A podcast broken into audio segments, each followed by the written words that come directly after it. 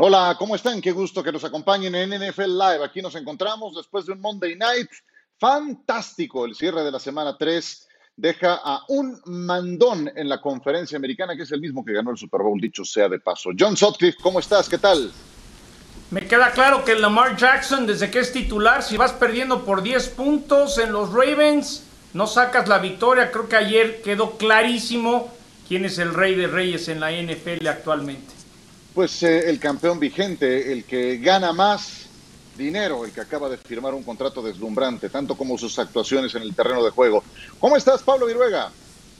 Muy bien, Ciro, John, saludos a Fer también y hablaremos de ese partido desde luego, pero me llama la atención lo que hizo también la defensa de Kansas City y el planteamiento que puso Steve Españolo para, para frenar a los Ravens. ¿eh? muchos ángulos de este partido. Fernando Tirado, ¿cómo te va?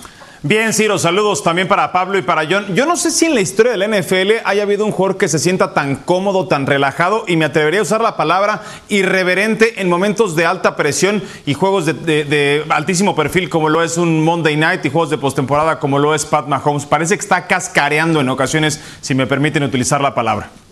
Eh, antes de ir con el tema principal del día, eh, le mandaron 20 veces disparo, carga de un apoyador o carga de un safety, 20 pases, completó 17. o sea, ni siquiera eso sirve para contener a Pat Mahomes en un y Tres touchdowns. Y tres touchdowns, exactamente, un rating de 130 puntos, una cosa absurda.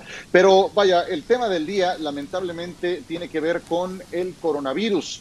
Se ha presentado en la NFL el primer caso de varios integrantes de un equipo todo empezó esta mañana.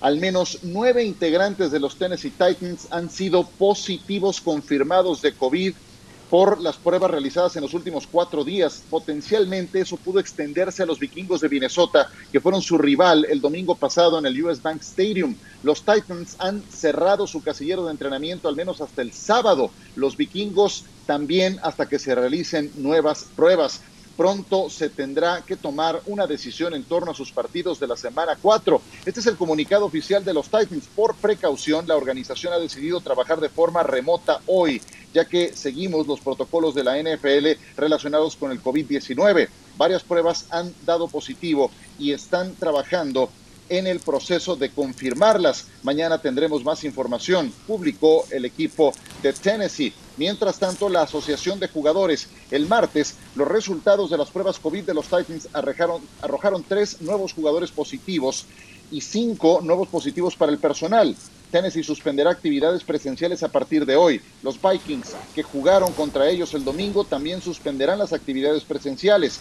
Ambos equipos están trabajando en eh, estrecha colaboración con la NFL y la asociación, incluidos nuestros expertos en enfermedades infecciosas, para evaluar contactos cercanos, realizar pruebas adicionales y monitorear los resultados todas las decisiones se tomarán teniendo en cuenta la salud y la seguridad como nuestra principal consideración. Continuaremos compartiendo actualizaciones a medida que haya más información disponible. Con esa noticia nos presentamos. Evidentemente hay muchas interrogantes, muchas dudas, pero yo les puedo asegurar que si hay una liga previsora es la NFL. Si esto se sale de control, entonces sí tendremos un problema. A ver, eh, John, eh, todo era cuestión de tiempo, porque era difícil pensar que la temporada se fuera a llevar a cabo al 100% sin que se diera un caso como estos. Después de la tercera jornada ya lo tenemos. ¿Cuáles son los escenarios que tenemos en este momento, John? A ver, la liga se gastó una fortuna para circunstancias como esta. De los más o menos 100 eh, accesos que haya personal, jugadores y técnicos a las instalaciones, hay nivel 1, 2, 3. Todo el mundo traía un brazalete mientras estás concentrado. ¿Qué están haciendo ahorita los titanes? Con ese brazalete ver, esos tres jugadores con quién han tenido contagio cercano y por cuántos minutos en los últimos 10 días. También el personal. De ahí determinar a quién tienes que mandar a cuarentena. Es decir, hoy son tres jugadores pero puede ser que tengan que mandar más a cuarentena. Entonces, una serie de exámenes, de pruebas, por eso reporta Adam Schefter que el partido lo podrían jugar el lunes. La liga tiene la intención, pero ahora sí por primera vez están eh, implementando el protocolo del brazalete, dónde estuviste, con quién tuviste contacto y de ahí empezar a tomar decisiones. La liga hace pruebas diarias y siempre había estado eh, con esta prevención para estos momentos. Hay que ver con quién estuvieron esos tres jugadores y qué bajas más pudieran tener los Titanes para el partido de Pittsburgh. Sí, el, primer paso, al tiempo que vemos eh, los protocolos que tiene la NFL, el primer eh, paso que se da, Pablo, es detectar a los eh, que han dado positivo, ver lo que explica John con quienes han tenido contacto cercano y también separarlos, porque lo primero que tienes que tratar de hacer es evitar que se multipliquen los contagios, porque si no, eso sí generaría un efecto en cadena de proporciones mayores. Y cerrar instalaciones, Ciro. Tanto el equipo de Tennessee cerró instalaciones, no las va a poder usar hasta el próximo sábado. Minnesota, que fue el equipo rival de Tennessee el pasado domingo, también cerró instalaciones. Hasta ahora se sabe que no ha habido ni un positivo en el caso de los eh, Vikings, pero los escenarios para poder jugar el partido son varios. Se habla de que puede ser un, lunes por la noche. Se puede incluso posponer ese partido hasta la semana 7, tomando en cuenta que Tennessee tiene semana de descanso en la semana 7. Tennessee Pittsburgh lo podrían jugar precisamente en esa semana 7. Pittsburgh Baltimore moverlo de la semana 7 a la semana 8 cuando los dos tienen bye y Pittsburgh descansar esta semana 4 como su semana de bye en lugar de la semana 8. Hay varios escenarios y la NFL, como bien decías, está preparada para todo. Fernando, adelante. Yo, no sé si esté preparada para todo. A ver, ahorita porque todavía hay espacios en donde poner las piezas, ¿no? Es decir, viene semana va y lo podemos meter en la semana, pero cuando se empalme con el partido de otro equipo que también tenga casos de coronavirus, que me parece es, una consecuencia lógica y seguiremos viendo en las próximas semanas, ahí es donde la NFL lo va a tener mucho más bravo. Ahora, en lo deportivo esto ya tiene un efecto enorme, eh, compañeros, porque si hay un deporte y una liga en la que se tiene que planear de semana a semana para enfrentar a un rival, es justamente la NFL. Esta no es la liga de los amigos de los sábados ni solteros contra casados que nos vemos para jugar de una semana a otra y nos ponemos de acuerdo por juntas, por Zoom, para enfrentar al rival en el mejor de los casos. Esto ya tiene una afectación muy severa en lo deportivo y todas las implicaciones que eso representa. Sí, eh, y lo primero, subrayo, es contención eh, y puede no ser suficiente todo lo que se ha implementado, entiendo que ha sido muy profesional, John, que se han gastado una fortuna en tenerlo todo implementado, pero es muy difícil monitorearlo todo, controlarlo todo, es muy grande, son demasiados integrantes. Fuera de una burbuja, como lo está haciendo exitosamente la NBA hasta el momento, es, son demasiadas variables.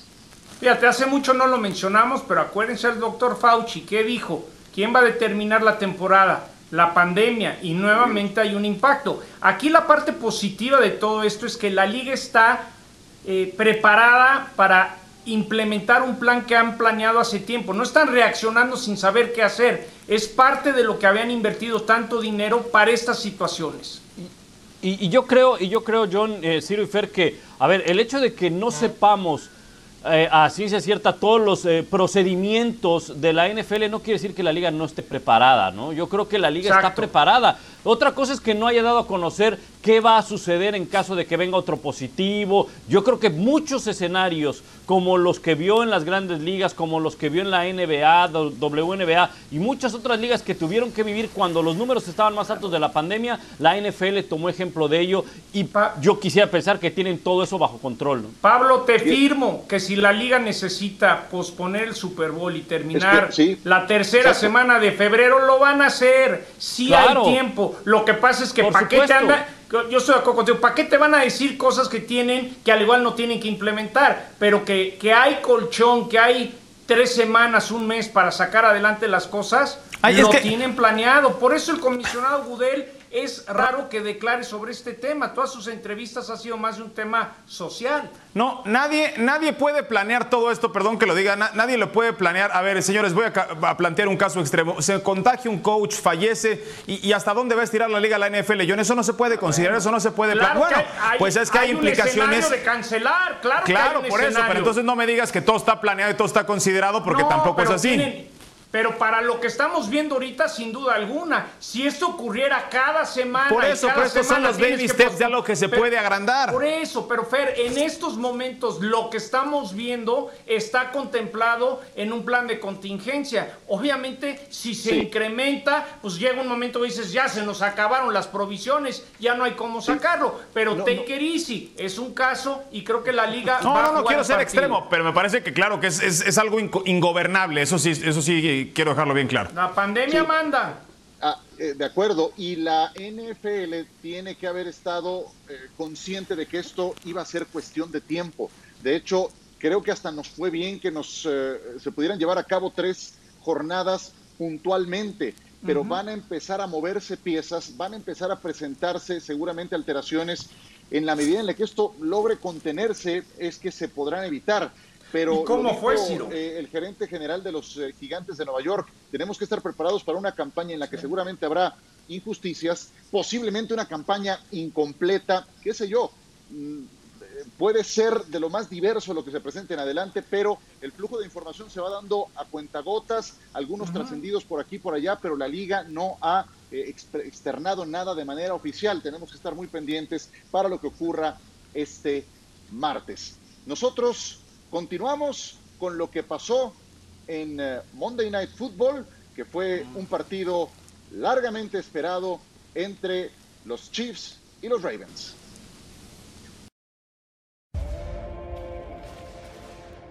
Nothing is inevitable. But some things are meant to be. Because they are made to happen by men of will. Mahomes, Jackson, they're taking over this league. There's no way to stop him. They set a course, a collision course. And somewhere along the path, abilities turn into powers. He is Houdini! Patrick Mahomes on fire! Athletes become icons, mortals become myths. The man, the myth, the legend, Big trust. Lamar Jackson. Leaders on united teams. Believe that this is our moment. Heroes to legions of followers. Monday night, prime time, that's when you shine. We drive all game long. It isn't destiny, but desire that brought them this far. I'm a beast out here. I'm a beast. Hit me. Hit me. To meet face to face, force to force on Monday Night Football. Now play those damn notes. Bum, bum, bum,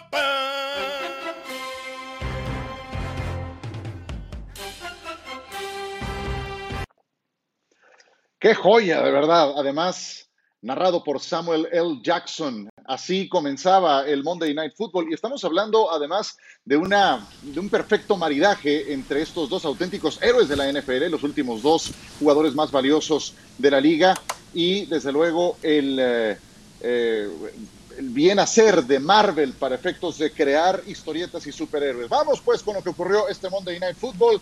De un lado Lamar Jackson, del otro lado Patrick Mahomes y comenzaba con eh, esta serie ofensiva en la que Pat Mahomes llegaba hasta la zona de gol y entraba prácticamente caminando.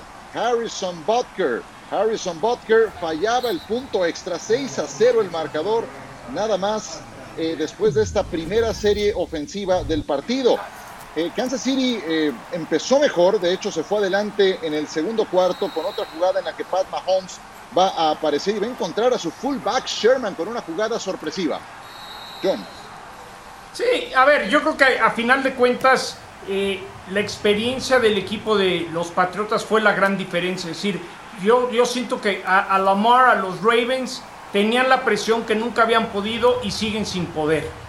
Devin Duvernay con un regreso de 93 yardas hasta la zona de anotación y eso que los Ravens tuvieron ayuda de equipos especiales, se acercaban 13 a 3 13 eh, a 10 en el marcador en ese momento, pero la respuesta de Mahomes llegó como tromba, con un engaño de carrera y con un pase a Tyreek Hill. No hay per alguien más rápido que este receptor. No, Chita, y, es que son demasiadas las herramientas y, las situaciones parecen no apremiarle nunca a Pat Mahomes. Lo de Sherman me impresionó y lo de Tyreek Hill tampoco fue poca cosa.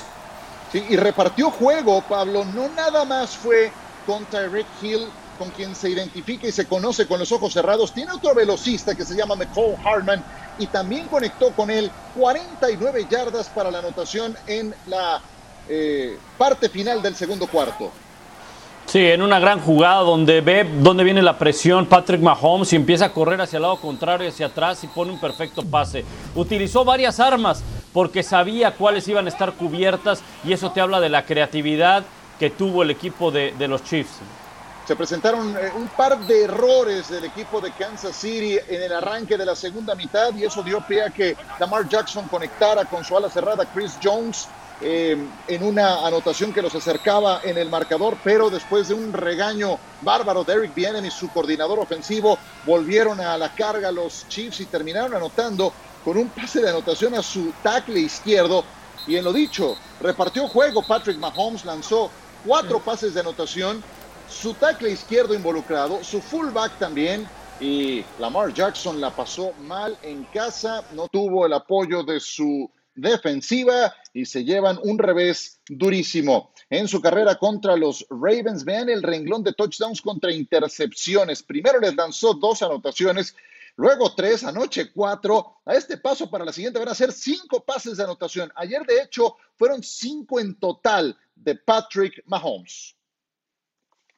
I thought we had a good game plan coming in. The guys were ready to go. Uh, we understood this would be a big game for later on in the season, so I'm, I'm proud of the guys for how they played tonight. No sé, siento que a estas alturas cuesta difícil que algo nos sorprenda de Kansas City, pero después de ir a la casa de los Ravens, un equipo con tan buena defensiva, ¿qué dirías, John, que te sorprendió de anoche? Bueno, que, que Lamar Jackson, por ejemplo, lanzó 97 yardas, 0 eh, de 5 en pases más de 15 yardas. Y en el otro lado de la moneda tienes un Mahomes que Benemy, el coordinador ofensivo, Andy Reid, le tienen tanta confianza que le hacen el arsenal. Es decir, tiene, tienes Tienes todo el arsenal, todas las opciones, utilízalas. De repente en una tercera y 14 mandan el pase largo. Todo lo que puede hacer. Entonces, te vas abajo en el marcador y no respondes. Y si hay algo que sabe hacer los Chiefs es ir abajo y responder. Creo que quedó claro la gran diferencia que hay todavía entre estos dos equipos. Ahora entramos con Baltimore. Eh, Pablo, ¿a ti qué fue lo que más te sorprendió de Kansas City? Eh, mira, te podría decir la manera como arrastraron a la defensa de Baltimore, pero las armas las conocemos de los Chiefs. Lo que más me sorprende es la defensiva porque una vez más se ve la mano de Steve Españolo. Una defensiva que había permitido muchas yardas en los dos partidos, que había ganado Kansas City. Y quizá esas deficiencias se esconden cuando hay victorias. Pero la ofensiva de los Ravens había corrido para 111 yardas, 177, 270 eh, en la primera semana y las nulificaron, nulificaron el juego terrestre. Planeación de un lado, ejecución de los defensivos de Kansas City en el terreno de juego. A, mí lo que me sorprende es, hemos dicho hasta el cansancio en este programa que no hay manera de preparar un juego contra Lamar Jackson porque no existe en ningún equipo un talento similar al de Lamar Jackson, pero tampoco existe un talento similar al de Pat Mahomes cuando parece que este equipo ya aprendió la lección. El de los Ravens, sí, se trata de una kriptonita porque no tienen ni la más remota idea de cómo descifrarlo. Este partido lo repites en postemporada y no veo un escenario muy distinto para Baltimore. Sí, yo, yo eh, y conectándolo con algo que mencionabas al inicio del programa, a veces parece que están cascareando y esa impresión me dio al arranque de la segunda mitad. Se ven tan sobrados, tan capaces, tan en buena sintonía entre ellos y tan talentosos, que tal parece que lo único que les puede llegar a fastidiar es justamente si ellos se confían. Esa es la impresión que de repente me da en el caso de los jefes de Kansas City. Pero bueno, ahí está. Y a mí lo que no deja de sorprenderme es el diseño de jugadas que tienen Eric Bienemy y también el head coach Andy Reid para efectos de algunas cosas al ataque. En fin, vamos pues con eh, lo mejor de este partido y las tres jugadas más importantes, el top 3 de este Monday Night Football que disfrutamos por la pantalla de ESPN. El top 3 nos entregó estas jugadas. Comenzamos con el número 3, es Lamar Jackson, engaño, pase a la zona, touchdown. John. Sí, bueno, hubo ciertos momentos que Lamar Jackson pudo lograr lo que es, ¿no? Pero nunca fueron pases largos, como que eh, las ganas estuvieron ahí, pero la ejecución, como dice Pablo, nunca se dio. Pablo, en equipos especiales, ya esto casi no se ve. Sí, esto de hecho fue la primera, eh, el primer regreso de anotación en un kickoff en esta temporada y este era un golpe que necesitaba el equipo de los Ravens. Después de este regreso, la defensiva hace tres y fuera, pero la ofensiva no logra anotar. Eric Fisher con la número uno, Fernando. Jugada de truco, Pat Mahomes hace el engaño, encuentra su tackle izquierdo Eric Fisher. Todos involucrados en el touchdown. Solo, solo, solo Eric Fisher. Qué, qué gran festejo de touchdown, ¿eh? ¿Cómo, cómo, perdón? Gran festejo de touchdown. Sabían que era algo especial y le echaron crema a sus tacos para festejárselo. Pues sí, como debe de ser. Venga, vámonos a pausa después de este sorprendente Monday Night Football. Regresaremos con más en esta emisión de NFL Live. Tenemos nuestro Power Ranking, tenemos también a los equipos que se mantienen invictos, hasta dónde pueden llegar. Pittsburgh será tema al volver. Muy bien, pues la Nación Steeler está feliz de la vida porque están invictos tres ganados, cero perdidos, aunque sus victorias no me podrán negar que no han sido de tanto brillo. Le ganaron por 10 a los Gigantes, le ganaron por 5 a los Broncos de Denver, le ganaron por 7 a los uh, Tejanos de Houston. Las marcas combinadas de esos tres equipos es de cero ganados y nueve perdidos. Ustedes me dirán, hay un buen equipo en Pittsburgh, de hecho, ya verán, los tenemos rankeados bien en nuestros Power Rankings que vendrán más adelante. Y ahora les toca contra Titanes de Tennessee. La última vez que los Steelers iniciaron 4-0 fue en el 79 y ganaron el Super Bowl, tiempos de la cortina de acero, misma historia en el 78 y en el 73 llegaron hasta la ronda divisional. Ver a Pittsburgh iniciando Pablo con cuatro ganados y cero perdidos Sí, ah, tiene posibilidades, tiene posibilidades porque eh, lo más fuerte de Pittsburgh es precisamente su defensa y podrían frenar ese juego terrestre de Tennessee. Tennessee también ha sufrido mucho para ganar sus partidos y realmente eh, ha sido gracias al pateador en los últimos segundos. Entonces yo sí veo posibilidades de que Pittsburgh pueda salir adelante, sobre todo la figura de Ben Roethlisberger que está jugando bastante bien. ¿Quién más ve a Pittsburgh iniciando 4 y 0? Yo, yo también lo veo favorito. Bueno, a, a, sumándome a lo de Pablo, ganan también a pesar de su pateador, ¿no? Como lo fue en la semana 1 en ese Monday Night, los Titanes de Tennessee con tres goles de campo fallados de, de, su pateador. Pero aunado a lo que platicamos al inicio, ¿qué va a pasar con los Titanes esta semana? Proyecta aún más favoritos a los acereros rumbo a la, a la semana número 4, Ciro. Sí, sí. ¿Qué yo, dices, John? Mira, hemos visto cosas muy positivas, 15 atrapadas de coreback el, ataque terrestre con Connor, el novato McFarland da señales, todo pinta bien para los Steelers, pero tranquilito, 0 y 9, ya le decía, no le han ganado a nadie. Creo que esta semana tienen muy buenas posibilidades porque hay que incrementar que Titanes está preocupado de otro tema, no va a haber la preparación para el equipo de Nashville que se esperaba. Entonces sí veo a Pittsburgh ganando 4 y 0, pero les falta, lo quiero ver con Cleveland, me gustaría verlo con Ravens y todavía. Pero estamos hablando de 4-0, no nadie está hablando de ganar el Super Bowl. 4-0 sí, pero no quiere decir que okay. ya con eso van a ganar el Super Bowl como en el 79. Les falta un buen agarrón contra alguien de buen nivel para que diga, ¿sabes qué? Pittsburgh puede competir para ganar la división.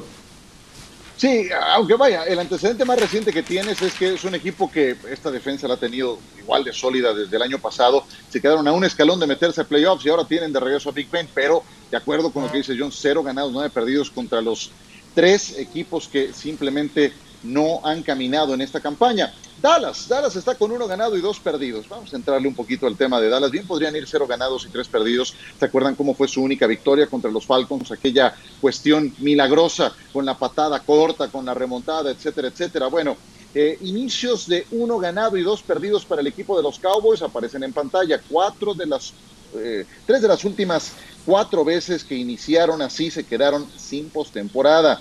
Pero bueno, vean los años, en aquellas eh, épocas la división este de la Conferencia Nacional no era tan mala como en la actualidad, hoy es la peor por mucho de toda la liga. Su defensa ha permitido 77, nada más 77 puntos nada en los más. últimos dos juegos, casi 800 yardas del rival. Russell Wilson, nada más en el último juego les lanzó 5 de anotación, 71.4% en zona roja. Son escandalosos estos números de una defensa que acaba de cambiar de coordinador. Y este es el hospital defensivo que tienen los Cowboys. Para la semana 4 contra Cleveland no regresa ninguno de los que aparecen en pantalla.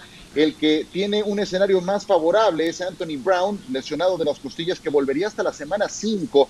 Y tampoco es que sea una maravilla, pero sí es mejor de los que jugaron en Seattle. Eso es un hecho. Tampoco hay que estar tampoco hay que ser un fenómeno para estar mejor que los que jugaron en Seattle. A ver, eh, con este panorama defensivo, pánico, paciencia para Dallas en relación a su defensa, Fer.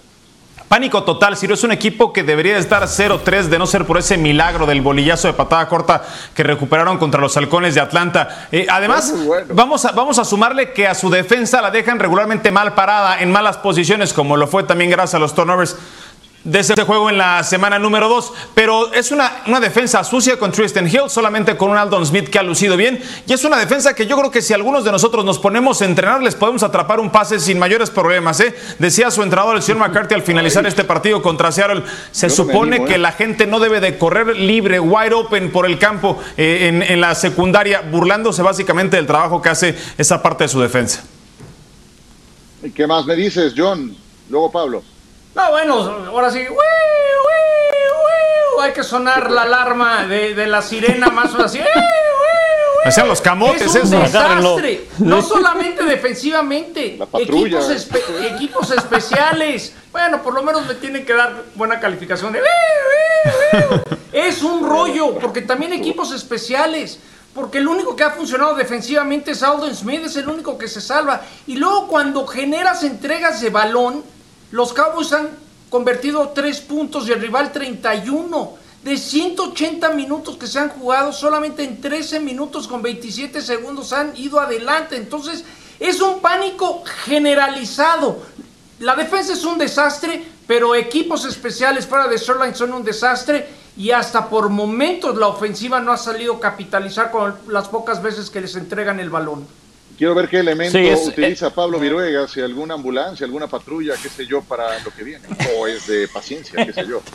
No, no, es, de pánico completo, ¿no? Y, de carro de bomberos, ambulancia, patrulla y todos los, los servicios de emergencia que puedas poner ahí. Porque no tienen, de por sí era un equipo que no tenía profundidad en su roster titular de defensa. No tenían a un jugador base, un jugador líder, alguien que te pudiera marcar una diferencia en la defensiva. Ni Van Der Esch lo es, ni los safeties, nadie. Quizá lo mejor es la línea defensiva, pero con eso no puedes detener ni el pase. El problema es que van contra Cleveland. La buena noticia es que luego estarán enfrentando a los eh, gigantes y después Arizona. O sea que en el papel podrían perder dos de los siguientes tres partidos el equipo de los Cowboys, porque sin defensa difícilmente van a poder hacer algo, por mucho que Dak Prescott tenga buenos partidos, ¿eh? porque ha lanzado para más de 400 yardas de manera consecutiva, o sea que por mucho que haga la ofensiva, algo tiene que hacer la defensa, pero no hace nada.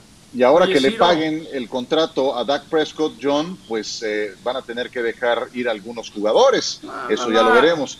Ya, ver, yo nomás quiero, quiero pedir una disculpa pública porque mi intento de sirena despertado a mis perros aquí en mi casa. Entonces ya me di cuenta que mejor, perdón, yo creo que mejor ya me callo. Bueno, mejor vamos a los Power Rankings al volver después de una pausa aquí en NFL Live y a apaciguar a los perros durante el corte comercial, señor Sutcliffe. Nosotros ya regresamos.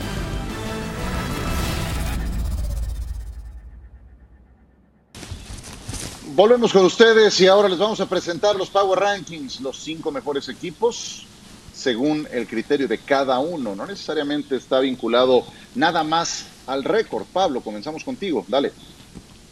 Así es, Ciro. Y en la posición número 5 voy a poner el equipo de los Bills de Buffalo. Un equipo que tiene una buena defensa, aunque sin embargo en los últimos dos partidos ha permitido más de 400 yardas. Le tocó enfrentar a los Rams.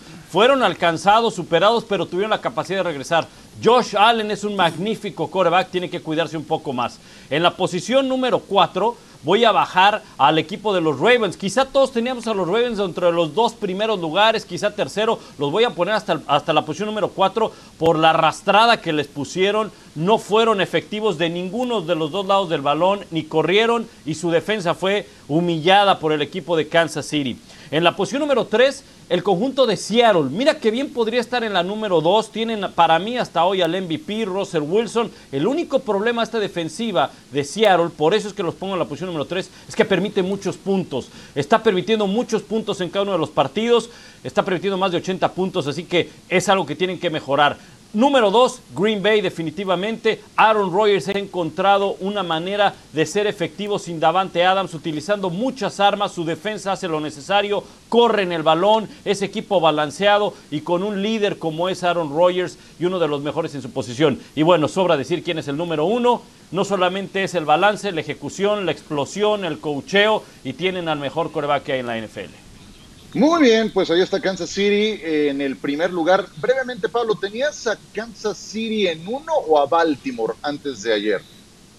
A Kansas City, a Kansas City y tenía a Baltimore en la número dos. En la número dos, perfecto. John, venga adelante. Pareciera que nos copiamos la tarea, pero ya saben que siempre hablo como de un edificio. En quinto lugar, los que estaban acostumbrados a vivir ahí en ese gran edificio ya regresaron. Son los Patriotas de Inglaterra en número 5, a una jugada de estar invictos y están de regreso. Número 4, los teníamos peleando el, el penthouse y ya los mandamos casi al piso 2 a los Ravens. Luego vienen los Seattle Seahawks, estoy de acuerdo con Pablo, tienen en estos momentos al MVP de la liga pero los pongo en número 3 porque número 2, number 12 de los Green Bay Packers, Aaron Rodgers, y el que sigue viviendo en el penthouse con el jacuzzi y toda la vista panorámica de Kansas City es Pat Mahomes y los jefes difícil no ir con Kansas City, Fernando, como número uno. Que si fuera tu edificio se lo dabas el penthouse a Aaron Rodgers, mi querido John, pero bueno, yo voy en, la posición número uno, no, no hay discusión, ¿no? Vamos a ir con Kansas City y de ahí, bueno, eh, yendo del 5 al 2, me quedo con los Steelers. Aquí he escuchado hasta el cansancio que tener récord ganador en la NFL e impoluto como el de Pittsburgh, claro que importa eso de los rivales, yo lo minimizo, van 3-0 y se van a poner 4-0. Green Bay en la posición número 4, Baltimore, para mí solo desciende eh, a la posición posición número 3. Ahora la toma cero ese sitio número 2 y lo defiendo porque ese creo que va a ser el Super Bowl contra el equipo de Kansas City que sigue en la posición número 1. Perfecto, muy bien. Y el eh, mío coincide también con, con, los cuatro primeros que han puesto todos. Ahí vamos eh, con uno que otro pequeño cambio. Donde encuentro más modificaciones es en el quinto sitio. Ya veo que ponen Steelers. Yo voy con Buffalo en ese quinto lugar, aunque por poco pierden contra los Rams. Sé que pueden jugar todavía mejor a la defensiva y lo de Josh Allen, ya más de mil yardas, 10 pases de anotación, eso solamente cuatro quarterbacks en toda la historia lo han logrado, uno de ellos Josh Allen. Chiefs en primero, Seattle segundo, los Packers en tercero, Ravens en cuarto, Buffalo está en quinto lugar. ¿Y qué les parece si para continuar con esto de los eh, rankings, vamos con las 10 mejores jugadas de esta jornada en la NFL, la semana número 3, que nos entregó esto? Comenzamos con el duelo entre Tennessee y los vikingos de Minnesota para destacar lo que hace Justin Jefferson. Ya desde que estaba en el colegial Pablo, venía destacando. Sí, con un receptor de LSU. El pase es muy bueno por parte de Kirk Cousins, pero mejor la recepción, como estira los brazos, va por el balón. Número 9, decías de Cam Newton, John, y conectó con Rex Burkhead, que anotó. Sí, una jugada, cómo hicieron los ajustes en la segunda mitad, pero antes de ella, Burkhead empezaba a dar cosas importantes, le acabó dándole tres touchdowns a los Patriotas, el MVP, y aparte, qué buena semimarometa se aventó. Qué buena pinta la de Kyler Murray, Fer. Sí, bueno, es, magnífico el, trabajo que hace Kyler Murray con ese, ese, tonelaje. No es poca cosa eh, que nos presente esa, elasticidad, esa plasticidad. Ese jugador de los Leones de Detroit, el que le, acabó la, la, cintura, después le interceptaría un pase y ganó Detroit el partido. Número 7, OJ Howard. Tom Brady conectó con siete receptores diferentes nada más en la primera mitad. Cada vez mejor se ve el equipo de Tampa, más en conexión al ataque y su defensa. Tienen por ahí algunas fieras bárbaras. Número 6, lo que hace el novato Dix, Pablo. Sí, muy atento porque no se da por vencido después de la recepción de Metcalf. Metcalf eh, pierde la concentración. Me encantó lo que le dijo Russell Wilson. Después de eso, no fue lo criticó, lo regañó, sino le dijo: No te preocupes, volverás a anotar. Y, así ocurrió, así ocurrió. John, Aaron Donald, un fenómeno. No, bueno, Aaron Donald solito, ¿no? Hemos dicho la fuerza que tiene en las manos, la facilidad de, jalar y decir, véngase para acá, ¿no? ¿Dónde me das ese balón, no? Sí, sí, sí. ¿A dónde va usted? Número 4, Baker Mayfield y la ayuda de Kareem Hunt, Fernando. Clase de recepción a lo Odell para que no extrañe esa clase de atrapas. No había sido la mejor trayectoria del envío. Iba trazado y recupera muy bien el receptor. Y la aventura pedrada, porque solo, solo, solo estaba el receptor, Kareem Hunt en este caso.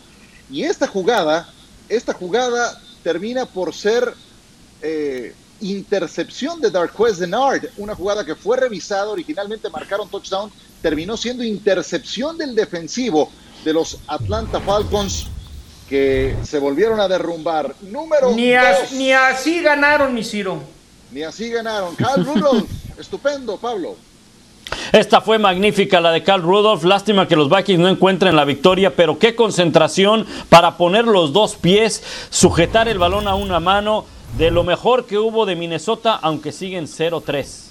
Y la número uno, vimos a Alvin Kamara John en Sunday Night Football. ¡Qué fenómeno! Bueno, pero aquí hay que darle, hay que darle a McCoy, Su, su, mérito. No vea cómo llega. Llégale, llégale, brother. Brother, bien, bien, perfecto. Y dice Alvin Camara, ups, pues mejor me voy de touchdown, pero la verdad hay que dividir, porque aquí que vemos la repetición fue fabuloso, cómo le fueron a, como en el recreo cuando te va ayudando alguien. El centro estaba 35 yardas adelante encabezando el bloqueo para su corredor. Analizamos a los invictos al volver.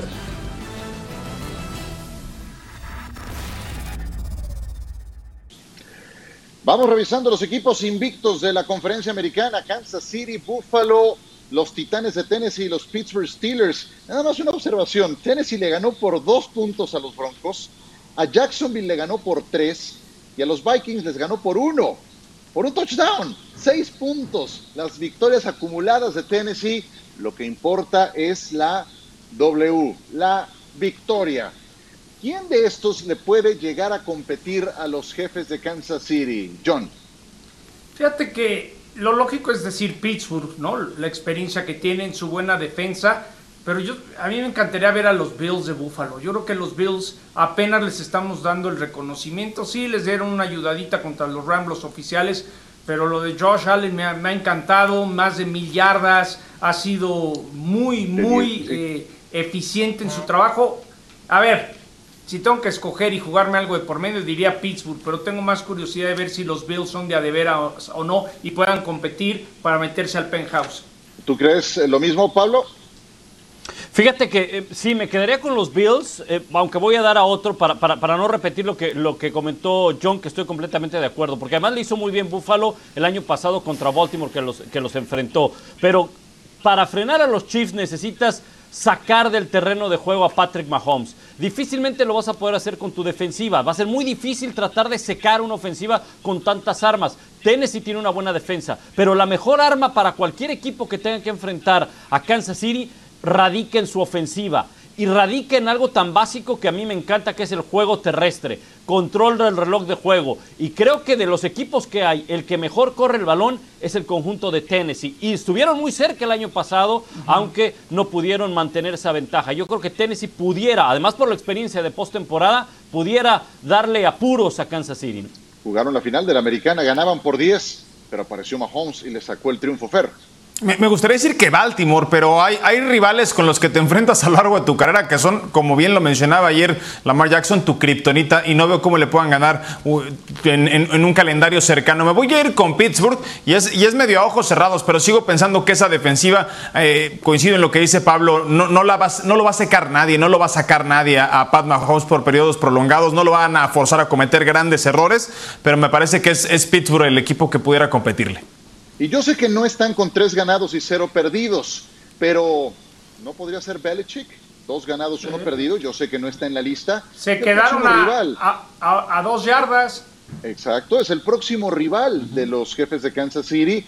Les toca visitar a los Chiefs, pero quiero ver al mejor entrenador de la actualidad. Revisamos ahora los invictos de la conferencia nacional, quienes han empezado con marca perfecta, tres ganados y cero perdidos hasta el momento.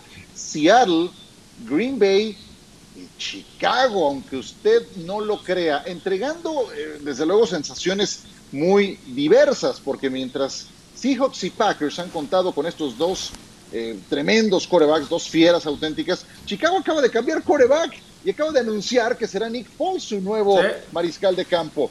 Aaron Rodgers, Russell Wilson, rendimientos superlativos, uno nueve touchdowns, el otro 14. Wilson sí, yo sé que lanzó un pase interceptado, pero un pase que le envió a las manos a Greg Olsen. Nick Foles será titular con los Bears, agotó la paciencia de Matt Nagy, mandó a la banca a Trubisky, que había lanzado para 128 yardas, un touchdown, una intercepción. Nick Foles entró al quite contra los Falcons y generó la remontada con tres de anotación. Uno Jimmy Graham, otro Anthony Miller, otro Allen Robinson. Tal parece que nada más estaban esperando un pequeño pretexto para mandar a Trubisky a la banca. Pánico, paciencia con Foles siendo el quarterback titular de los Bears. Pablo.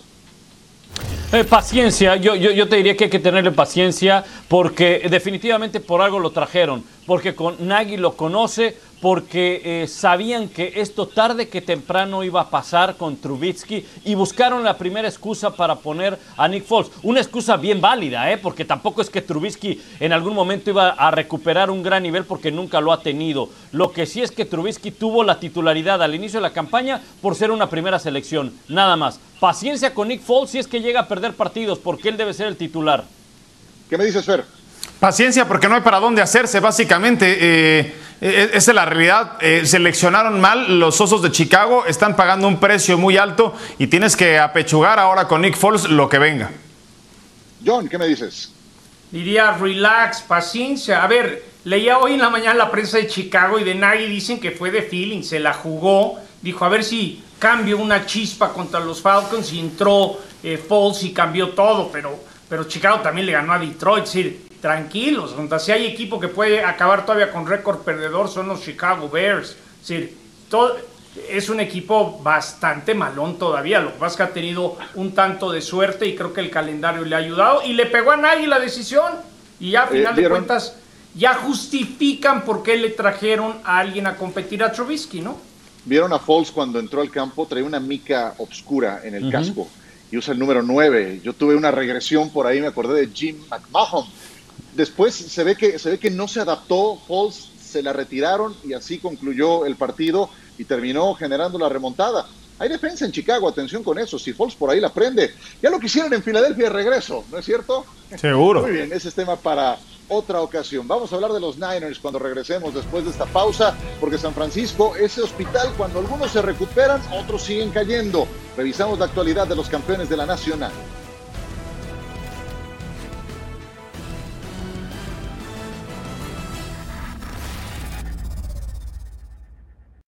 Jordan Reed a la cerrada y B. Ford a la defensiva podrían ir a la lista de lesionados, otros más en el equipo de San Francisco. A ver, yo sé que le han ganado en semanas consecutivas a los Jets y a los Giants, que no sirven ni para espiar, pero también sé que lo han hecho con quarterback, corredor, receptor y a la cerrada suplentes.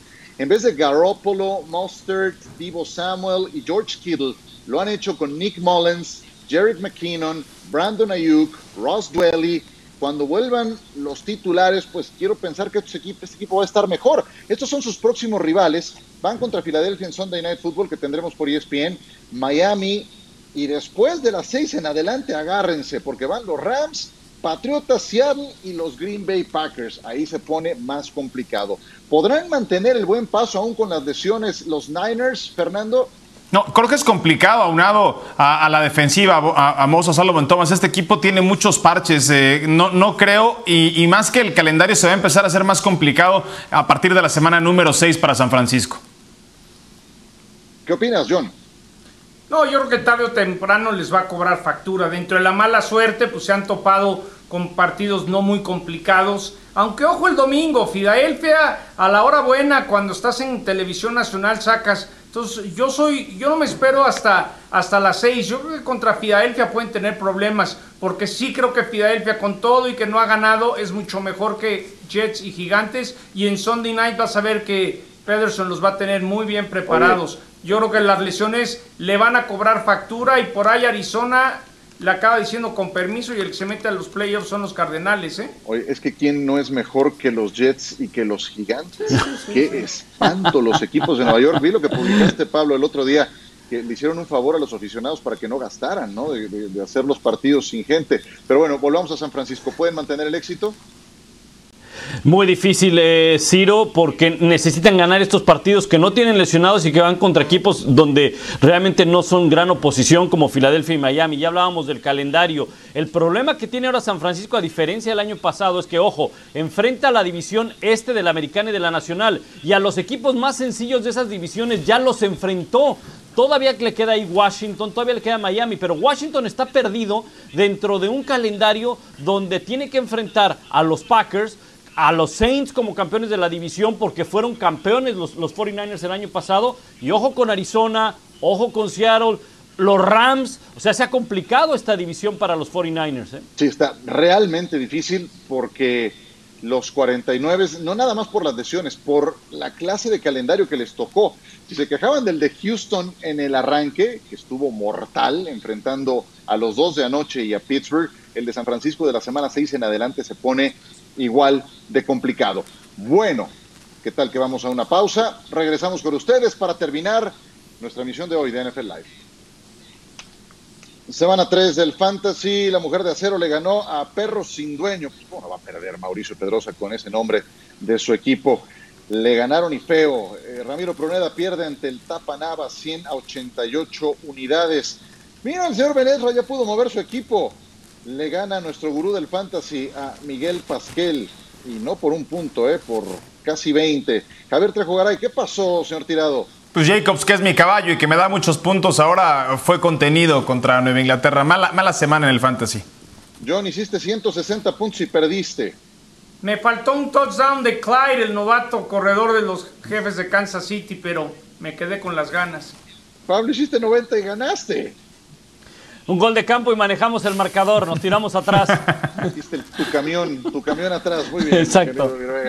Con el puro catenacho jugando en la Liga de Fantasy. Dallas Goddard tiene fractura en el pie y se perderá el juego de Sunday Night Football contra los 49 de San Francisco. No es el titular, pero era una segunda alternativa en la posición de ala cerrada detrás de Zach Ertz para el equipo de los Philadelphia Eagles que no han ganado, pero eso sí, ya empataron muy, muy ratonero jugaron el último partido. Una última para despedirnos, breve, John.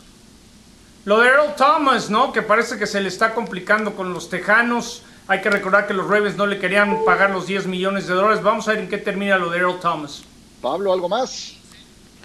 German Kersey, aquel receptor de Seattle, anunció su retiro en la NFL este día. Fer, Será papá, Pat Mahomes, hoy lo anuncia su prometida. hombre, enhorabuena. Qué año el de Pat Mahomes. Y qué programa el de hoy. Gracias por su compañía.